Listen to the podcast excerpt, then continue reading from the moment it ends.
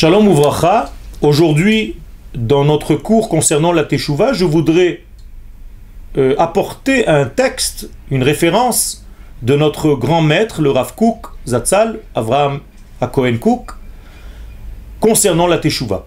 Vous savez que le Rav a écrit un livre entier qui traite de ce sujet. dans ce livre, il y a pas moins que 17 chapitres, et ces 17 chapitres sont la clé même du monde de la Teshuvah tel que le Rav les voyait. Il faut bien comprendre que le Rav, bien avant de commencer ce livre, dit qu'à chaque fois qu'il veut traiter d'un sujet, il revient à la notion de Teshuvah, car en réalité, il s'est aperçu au fur et à mesure de son étude, de son évolution, que le sujet de la Teshuvah était le sujet primordial, premier, essentiel, central de toute notre vie Israël. C'est-à-dire qu'en étudiant ce sujet, en étudiant en réalité la Torah dans son ensemble. Dans le chapitre 5, le Rav va donc apporter un éclairage à notre sujet de la Teshuvah. Il va dire la chose suivante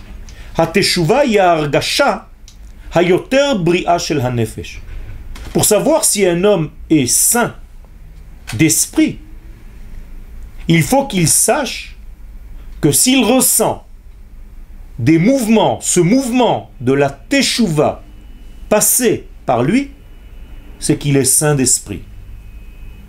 Autrement dit, ce ressenti, ce sentiment de la teshuva est la chose la plus saine qui puisse nous arriver. Le Rav continue. Bria. Il s'agit donc d'une âme saine dans un corps sain.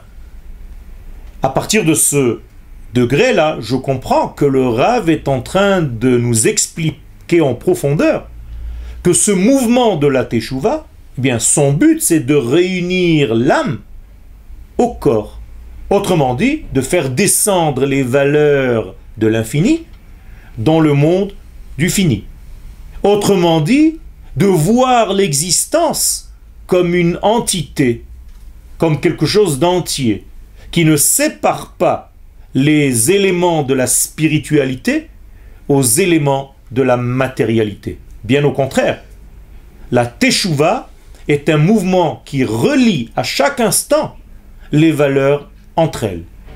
Il faut bien entendu garder la différenciation entre ces différents degrés, car la neshama se trouve à un certain degré et le corps se trouve à un autre degré. Différencier, oui, mais en aucun cas séparé. Et ça, c'est le secret. Donc le Rav nous dit que si nous voulons ressentir le véritable bonheur, la véritable réalisation, car le mot bonheur en hébreu tient sa source dans le mot réaliser, Osher, les Hacher. Certifier, c'est être heureux.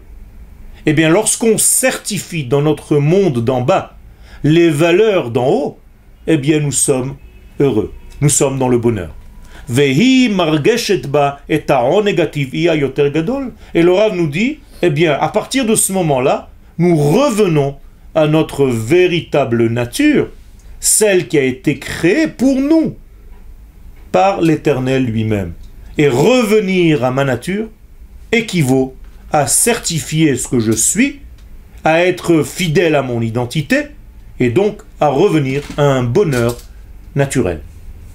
Plitat amazikim, le Rav nous dit que ce mouvement de retour vers soi est accompagné du rejet de tous les éléments qui sont étrangers à mon essence.